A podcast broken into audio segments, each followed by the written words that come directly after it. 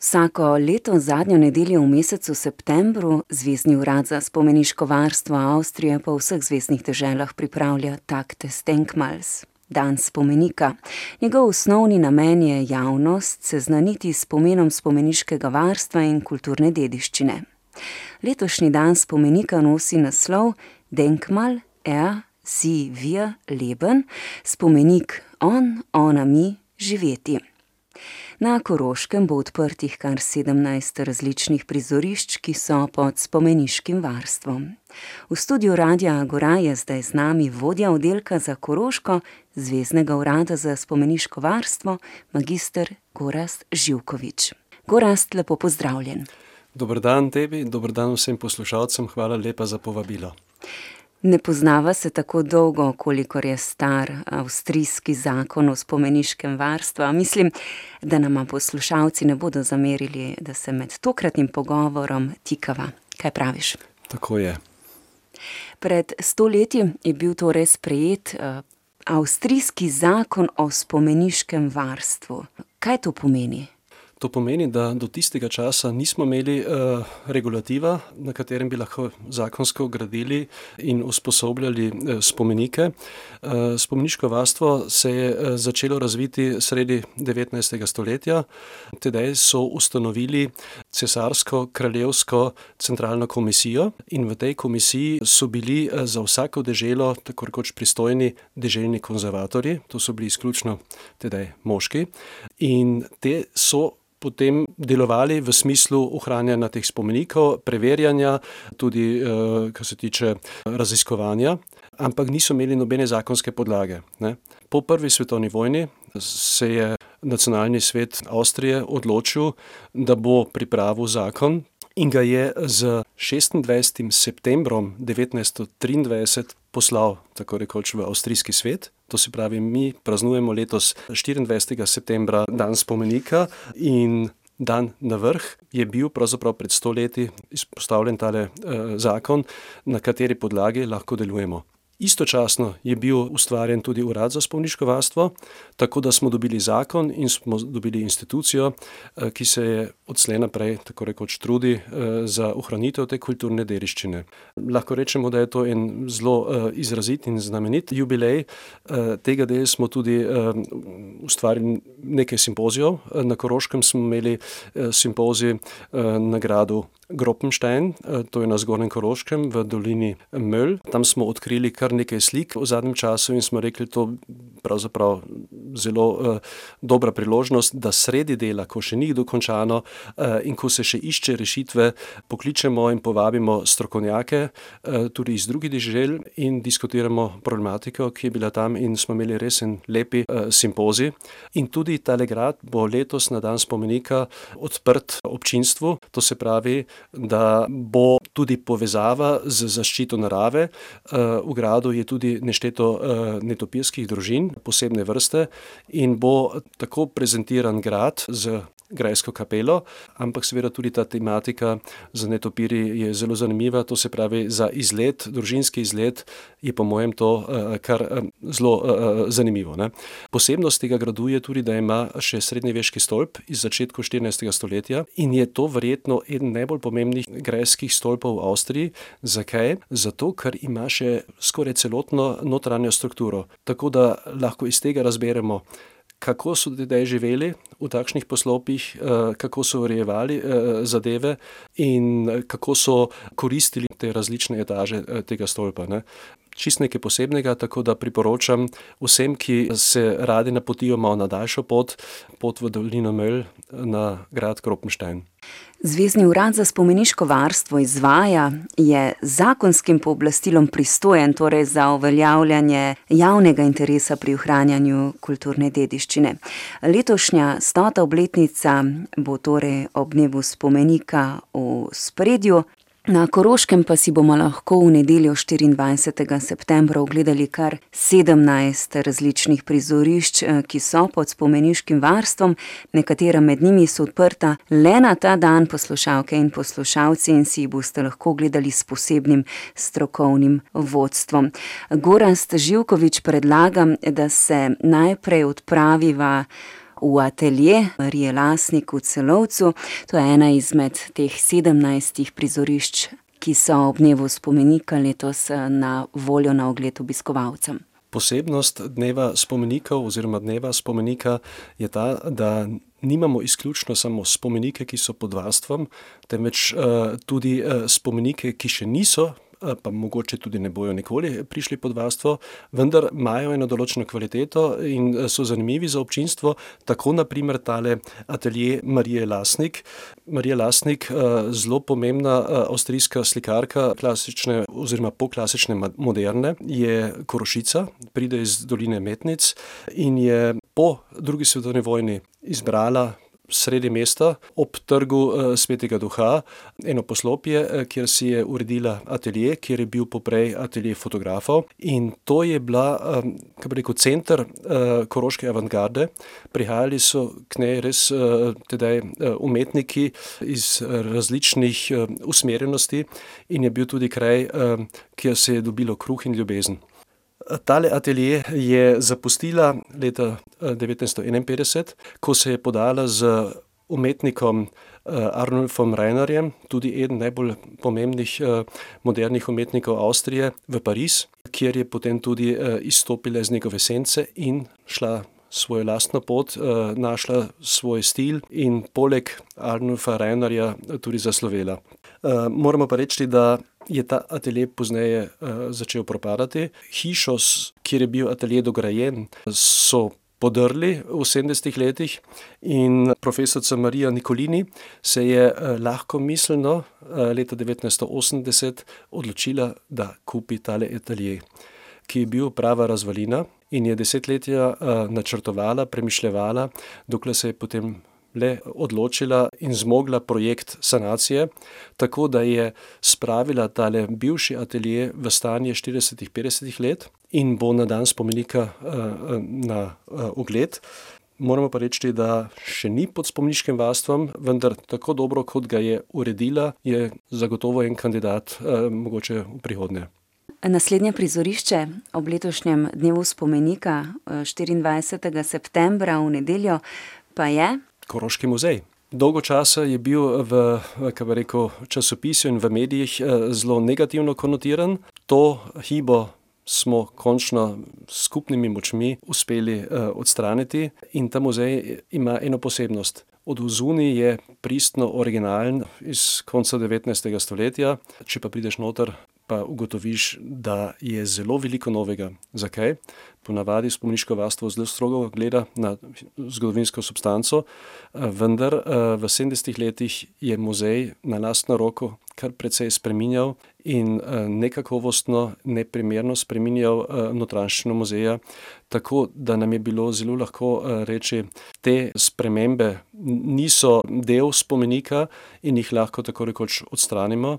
Arhitekt Winkler skupaj z našim koroško-slovenskim arhitektom in priimek] sta tako rekoč zasnovala notranjščino popolnoma znova. Nekdanja zunanja dvorišča sta vpletla v stavbo, pokrila sta dvorišče in avlo z novo stekleno streho. Gospod Winkler je sam rekel: "Vzeli smo muzej, obrnili smo ga, vse ven stresli, kar je noter, in na novo nastavili." To se pravi, to je res pravi biser z najbolj pomembnimi umetninami, ki jih Koroška lahko nudi, in na dan spomenika bo vodstvo za otroke. Tako da vsem, ki imajo majhne otroke in družine, priporočam to zabavo v smislu kulturnega zabavljanja. Blizu Celovca v Horišah imamo na Koroškem edini spomenik svetovne kulturne dediščine, to je tamkajšnje kolišče. To je eno od petih avstrijskih kolišč in vsa ta kolišča so skupaj z ostalimi kolišči v Evropi, teh je skupno sto enajst, del te svetovne kulturne dediščine. Na dan spomenika bo tudi tam sprehod, seveda ne potapljanje do kolišč, temveč pohod ob nabrežju jezera, in tudi to je ena zadeva, ki je za družine zelo primerna. Preko iger, preko rokodelskih tehnik, ki jih lahko otroci preverijo, bo zabavna zadeva in tudi to družinska točka, ki jo zelo priporočam. Seveda smo pripravili tudi slovenske prireditve oziroma dvojezične prireditve. Ena od teh je ob Ljubljski cesti, hiša Brodi številka ena. Tam je bila zgrajena leta 1896 poslopje, cesta in je bil tamkajšnji lastnik, gospod Miha Kolmprad s svojo ženo Nežo, cestni redar. Ta hiša je tudi v povezavi s kacetom na Ljubelu in ima zato eno družinsko in hišno zgodovino, ki je zelo pestra in zanimiva. In vnukinja tega nekdanjega graditelja te hiše sta obdelali to zgodovino. Hiša, ki od leta devetnajststo osemdeset več ni v uporabi kot stanovanjska hiša, je zdaj pravzaprav eno kulturno središče sredi Ljubelske ceste, in imajo stalno razstavo in tam bojo na dan spomenika tudi predstavili, kaj so si zamislili, kako so to nastavili, in predvsem, je to prav tako en spomenik, ki ni pod spomeniškim varstvom, vendar ima zelo veliko kvalitet. Ko sva pri prizoriščih letošnjega dneva spomenika, ki bo potekal štiriindvajsetega septembra, poslušalke in poslušalci, ste vabljeni tudi v sicer zelo poznano in domačo hišo, Mohorjevo v Celovcu. Mohorjeva kot najstarejša koroška založba, je bila leta osemnajststo enainpetdeset ustanovljena in, poslopje, v katerem se danes nahaja, je iz leta osemnajststo štiriindevetdeset. Na dan spomenika smo se odločili, da povabimo tudi ljudi, v to hišo, da izvejo malo o zgodovini Mohorjeve, o zgodovini stavbe, po kateri bo vodil direktor Karl Hren, in predvsem pa tudi umetniška zbirka, ki je zelo zanimiva in obširna in, bo tudi v tem primeru pohod v in po enem spomeniku, ki pa še ni pod spomeniškim varstvom in tudi ne vemo, ali bo kdaj, ne. Vsekakor, zanimiva prireditvena točka, kjer nudimo tudi slovensko vodstvo. Na radiu Agora je danes naš današnji gost, vodja oddelka za Koroško Zveznega urada za spomeniško varstvo, magister Gorazd Živkovič. Predstavljava vam prizorišča ob letošnjem dnevu spomenika, ki nosi, naslov Tag des Denkmals, dan spomenika, Denkmal er si wir leben, spomenik on, ona, mi, živeti. Letos mineva tudi sto let od spomeniškega varstva in čas je, Gorazd, da se odpravimo tudi v, gore, ne, višje, kjer je na voljo tudi po Koroškem kar nekaj, prizorišč, ne, ki so pod spomeniškim varstvom oziroma, kot si že prej omenil v pogovoru, ki niso, pa imajo to kvaliteto. nemški naslov bi lahko prevedli tudi, spomenik doživeti, ja. In, če se spravite, znova na vzgojno Koroško v Malnic in se tam podate z gondolo v gore, pridete na višino dva tisoč sedemsto metrov, kjer je najvišje ležeče grobišče Avstrije, tako zvani Arnold mavzoleum, ki ga je dal zgraditi en bavarski kemik, katera strast so bile gore, in se je odločil, da želi biti pokopan na tem mestu, kjer se je najboljše počutil. To mesto je tisoč kilometrov oddaljeno od njegovega delovnega mesta, on je bil profesor kemije na višji šoli v Hanovru, ampak v prostem času se pa je podal v avstrijske gore, predvsem, na Koroškem, in se je odločil, da bo zgradil mavzolej še za časa življenja in je bil zares potem tudi pokopan. Tale mavzolej je v lasti nemškega, alpskega društva, ne avstrijskega, in to društvo je, prejšnje leto nas nagovorilo, če bi jih podprli pri obnovi, kajti, zgradba je bila že v zelo kočljivem stanju, in smo sprva stavili mavzolej pod spomeniško varstvo in potem nastavili en zelo dobro, od nas dobro dotiran, projekt, prišli v obnovo, ki je pred kratkim bila zaključena, in na dan spomenika boste dobili dober vtis, z dobrim vodstvom o zgodovini tega mesta in kraja. In je tako, da imamo tudi posebno ponudbo, to se pravi, Ankugelbahn ponuja vsakemu paru, ki bo prišel, eno vozovnico zastonj, to se pravi ena plus ena, eno plačate, dve dobite, in vas, pripelje na višino dva tisoč sedemsto metrov in potem pa je še približno polurni ali tričetrturni pohod do tega mavzoleja. Vam zares priporočam, ker so tam vedute Alp krasne, tako da bo to majhen pohod z kulturno ponudbo. Če se pa podamo spet v nižine, naprimer v spodnja vrata, po nemško Untertörl. Prejšnje leto smo stavili tam kramarski muzej pod spomeniško varstvo, šli v obnovo, odkritje poslikav na oboku in tale muzej ne nudi samo kramarsko posebnost, ki je bila do petdesetih, šestdesetih letih običajna trgovina na koroškem podeželju, temveč je poleg tudi krojašnica v stavbi, in to je posebna krojašnica, ker tam popravljajo zimsko nošo. Tako da bosta dve težišči in vam zelo lepo priporočam tudi tole točko. Za tiste, ki imajo pa zanimanje za arheologijo, dve točki za arheologijo tudi lahko ponudimo. Eno je Jerbach pri Škofjičah, Kathreinkogel po nemško, kjer imamo eno kulturno zgodovino, ki sega do srednje kamnite dobe. V bronasti dobi je bilo tam zgoraj nastavljeno naselje, ki so jo potem za časa Norika in pozni antiki prevzeli Rimljani, zgradili in imamo tako rekoč tudi to tematiko migracije, ki je danes tudi spet zelo aktualna in zanimiva. In to je tema, ki je človeštvo že vedno zelo, kako bi rekel, nagovarjalo. Zaposlovalo, ne. In zaposlovalo, tako je, ja. Našteval bi lahko še nešteto, ker jih imamo sedemnajst točk, ne. Ena samo še zelo zanimiva v okraju Špital ob Dravi, to je skedenj v Rangersdorfu. Ta skedenj je ena posebnost, to je največji skedenj cele doline. In bil je zelo ogrožen, ker je bil v lasti občine, in župan je hotel odstraniti ta skedenj, da bo imel pozimi prostor, kamor bo odlagal sneg. In nismo mogli razložiti v zadostni meri, da je to res en kulturni biser, identiteta tako rekoč ne samo kraja, temveč celotne doline, da je v centru kraja poleg cerkve, poleg nekdanje gostilne, poleg ene srednjeveške kašče in da takšno poslopje ne smeš odstraniti, pa že sploh ne kot župan.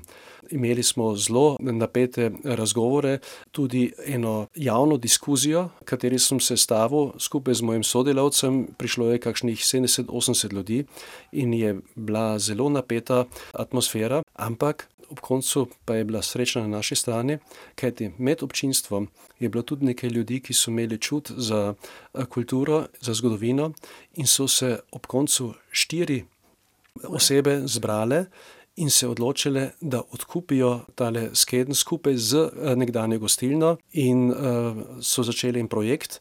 Obenem smo mi tudi stavili ta, ta skedenj pod spomeniško varstvo in danes je to res prireditveni prostor posebne vrste, kjer imajo jazz koncerte, kjer imajo druge razstave in je to pravi gozd, podstrešni gozd, ki ga drugje nikakor nimamo. Tako da tudi to ena zelo zanimiva točka za tiste, ki se bi podali malo na daljšo pot.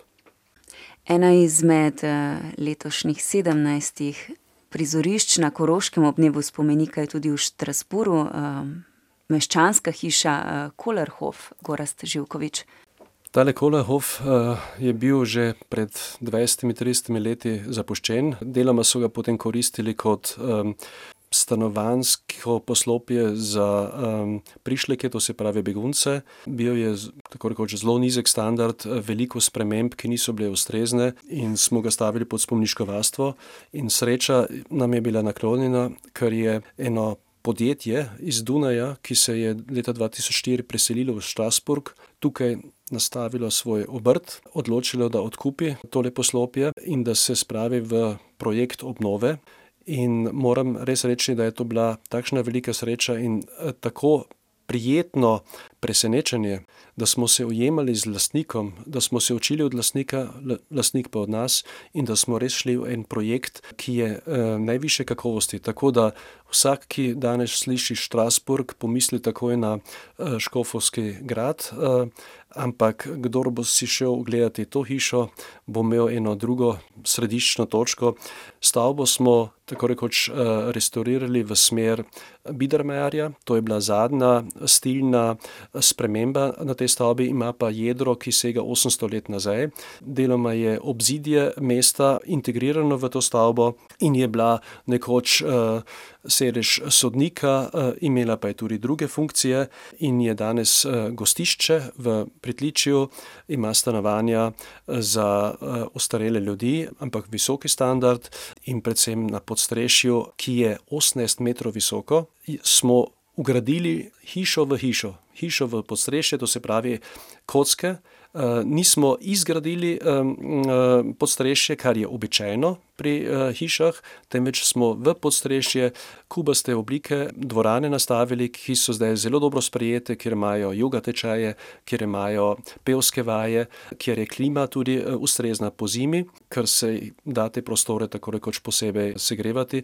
To se pravi, to je res en projekt in uh, lastnik, gospod Vodke, je rekel, pri predstavitvi, ki je bila pred kratkim v našem uradu, da seveda je trajalo več časa, kot je mislil, obnova, da je bila dražja, kot je mislil. Eh, investirali so nad 4 milijonov evrov, dobili so tudi od nas eno eh, podporo, vendar ta seveda pri tej vsoti ni bila v kakem razmerju, ki bi zadoščala, ampak eh, lastnik je enostavno eh, zelo srečen, ker je on tudi kot oseba rastel s projektom in ker je videl, da je nekaj ustvarjal, kar je edinstvenega.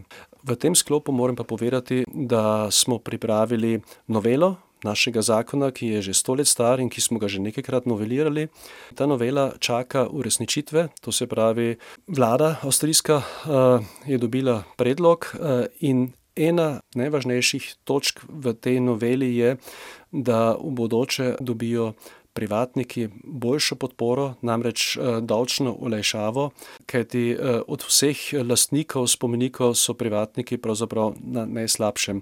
In seveda skušamo mi to pri aktualnih projektih vedno finančno temu ustrezno podpirati, vendar seveda pri eni vsoti od 4 milijonov eh, stroška je naša podpora, pa tudi če je 300 tisoč visoka v razmerju bolj šipka. Ne? Tako da upamo, da bo avstrijska vlada sprejela novelo in da bodo v prihodnje privatniki še bolj podprti, če se bojo lotili eh, obnove spomenikov.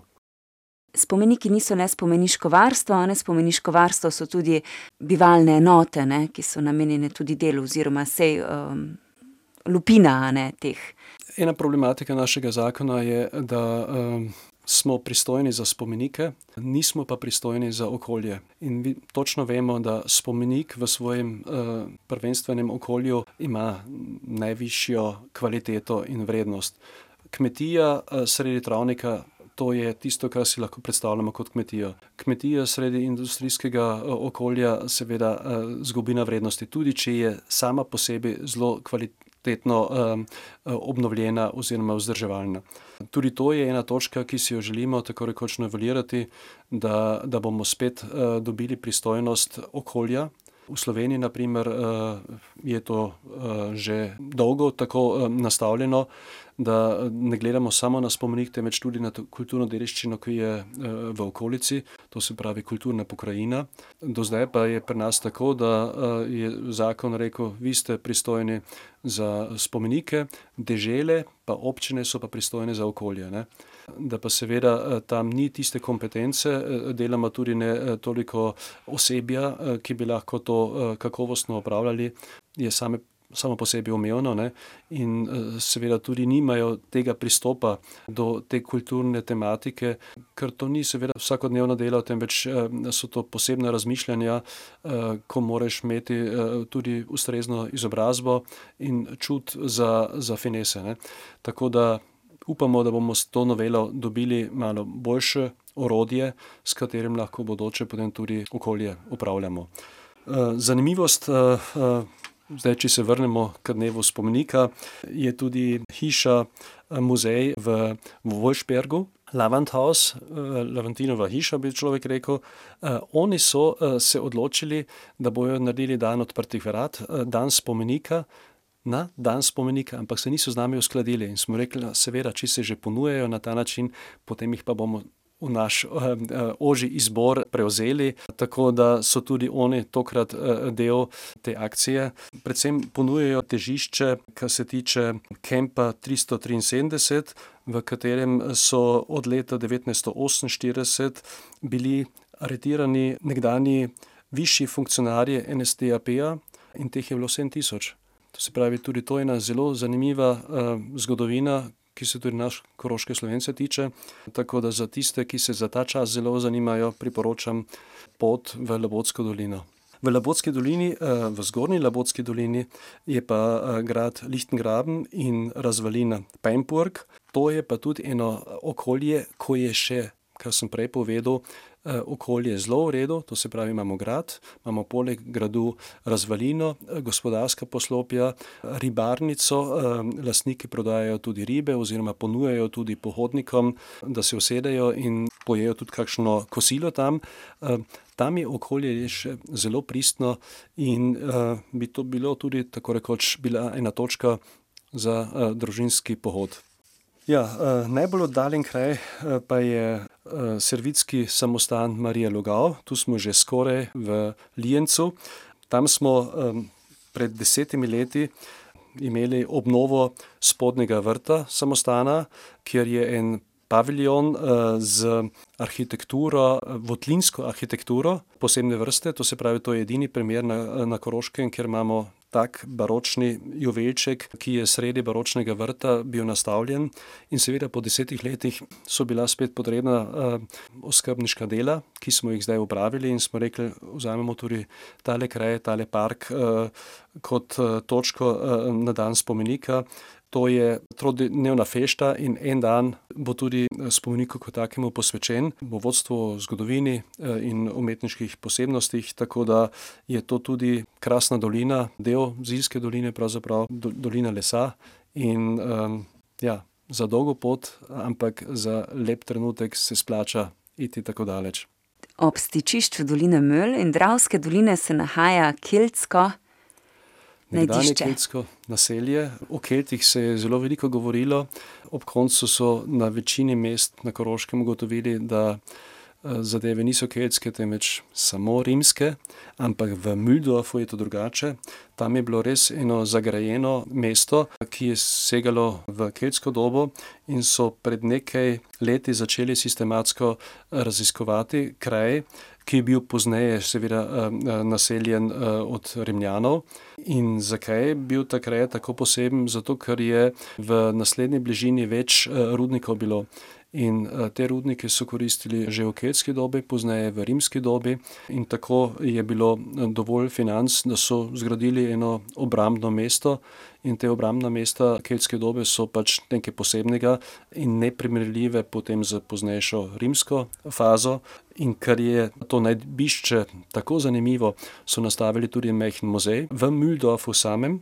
Ampak na dan spomenika bo seveda možen ogled tudi areala, kjer so izkopavanja in bodo predstavljene nova dognanja. Med eh, drugim so našli eh, prejšnjo leto tudi mlinski kamen, kar se zelo dobro, tako rekoč, povezuje z imenom kraja Mühldorf. Gorast Živkovič, ti si eden tistih, ki, eh, kar jih poznam, ne, da tako predano in eh, zauzeto upravljaš eh, svoje poklicne dožnosti. Pa ker se je začelo novo šolsko leto, vprašam me zanima, kaj ti polagaš na srce šolarjem, ki so začeli šolsko leto. Važno je, kar delaš, da delaš z veseljem. In če nimaš veselja, potem ali prenehi s tem, ali pa ne moreš prenehati, potem moraš spremeniti pristop. Se pravi, delaj z veseljem. Letošnji tak des Denkmal stan spomenika nosi naslov Denkmal er si wir leben spomenik ona ona, mi živeti. Z njim želijo pri Zvezdnem uradu za spomeniško varstvo Avstrije javnosti pokazati, kako živahno se pravzaprav uporablja avstrijski spomeniški inventar.